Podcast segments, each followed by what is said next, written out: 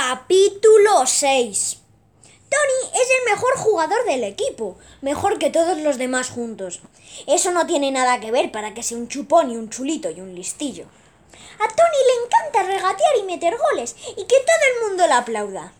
Yo creo que solo hay una cosa que le gusta más que eso, reírse de todos.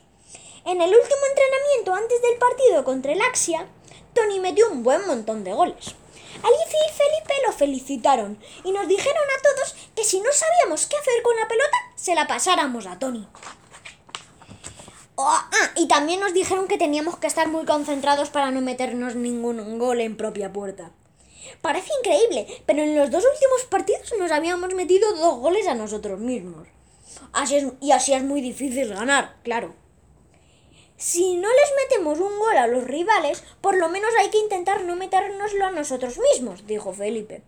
Y luego nos dijeron que nos fuéramos a casa.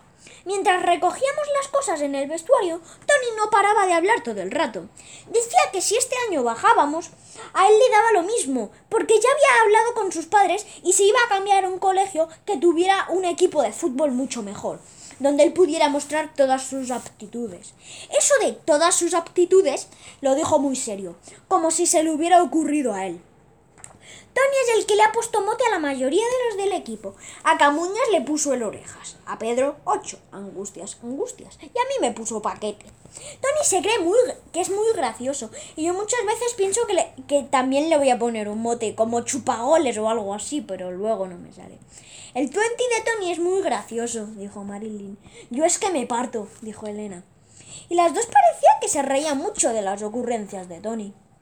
En el 20 de Tony está subida la foto de cuando Angustias estornudó en medio de un examen y tenía tantos mocos que salieron disparados y acabaron en la hoja del examen. Y la empaparon y lo dejaron hecho una guarrería que no se podía ni tocar.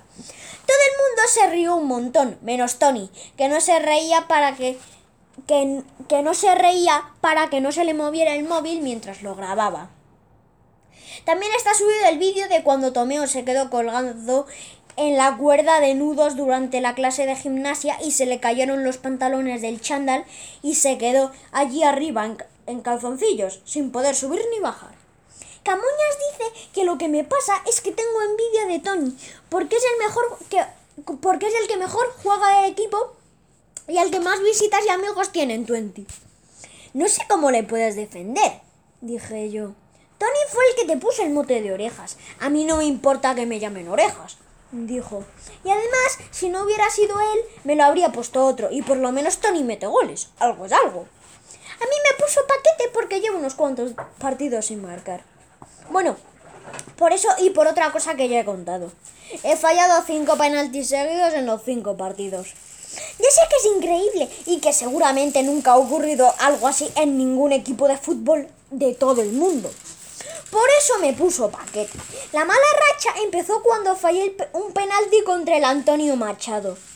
Aunque Tony es el mejor jugador y Elena la máxima goleadora, yo siempre tiro los penaltis, porque Alicia y Felipe dicen que yo soy muy bueno para eso y que así, se y así mejora mi autoestima como goleador y que hay que repartir las funciones dentro del equipo y no sé cuántas cosas más. El caso es que soy el encargado de tirar penaltis. El secreto para tirar bien los penaltis me lo dio mi madre. Tú, cuando vayas a tirar, mira hacia el lado donde lo vas a tirar, para que, el para que lo vea también el portero. Y después lo tiras al mismo sitio, dijo ella. Pero si el portero sabe dónde lo voy a tirar, ¿por qué tirarlo ahí? Preguntó yo. Pregunté yo. Pues por eso, porque el portero piensa que como él ya sabe que tú lo vas a tirar ahí, cambiarás de opinión y lo tirarás al otro lado. Y por eso el portero se tirará al otro lado y tú lo metes. Yo me quedé pensándolo un momento. A lo mejor tenía razón. Y además mi madre sabe mucho de fútbol. Pero ahí entró mi padre. Un momento, dijo él. ¿Y si el portero sabe que Francisco sabe que el portero sabe que Francisco sabe... Pamplinas, le cortó mi madre y ya sabíamos todos lo que eso significaba. Todo lo que te digo y ya verás cómo funciona, dijo mi madre, y dio la discusión por terminada. Y el caso es que al principio de temporada funcionó. No fallé ni un penalti hasta el partido del Antonio Machado. Supongo que porque, que supongo que porque el portero era muy listo y me adivinó las intenciones, o porque era muy vago, como Camuñas, y no le apetecía tirarse para ese lado. O simplemente porque llega un momento en que tienes que fallar. No se puede marcar siempre, siempre, siempre. El caso es que tira el penalti. El portero del Antonio Machado se quedó quieto y se quedó con el balón en las manos. Lo peor no fue parar el penal, fallar el penalti, lo peor fue que por culpa de ese penalti perdimos el partido. Después se me acercaron los dos entrenadores, Felipe y Alicia, y, también todos mis compañeros, y me animaron y me dijeron que no pasaba nada, que había sido mala suerte y que el siguiente penalti lo metía seguro. Tony fue el único que no me dio ánimos. Él quería tirar los penaltis y parecía que se alegraba de que yo hubiera fallado. Pensé que, que pensé que de verdad había sido mala suerte y que un penalti lo falla cualquiera y que nunca más fallaría un penalti.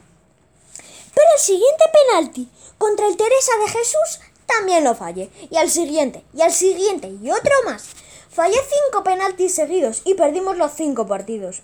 Seguramente se trata de un récord mundial. Y además el padre, de, el padre de Tony los grabó con su iPhone y luego Tony hizo un vídeo con los cinco penaltis, le puso una música y lo llamó.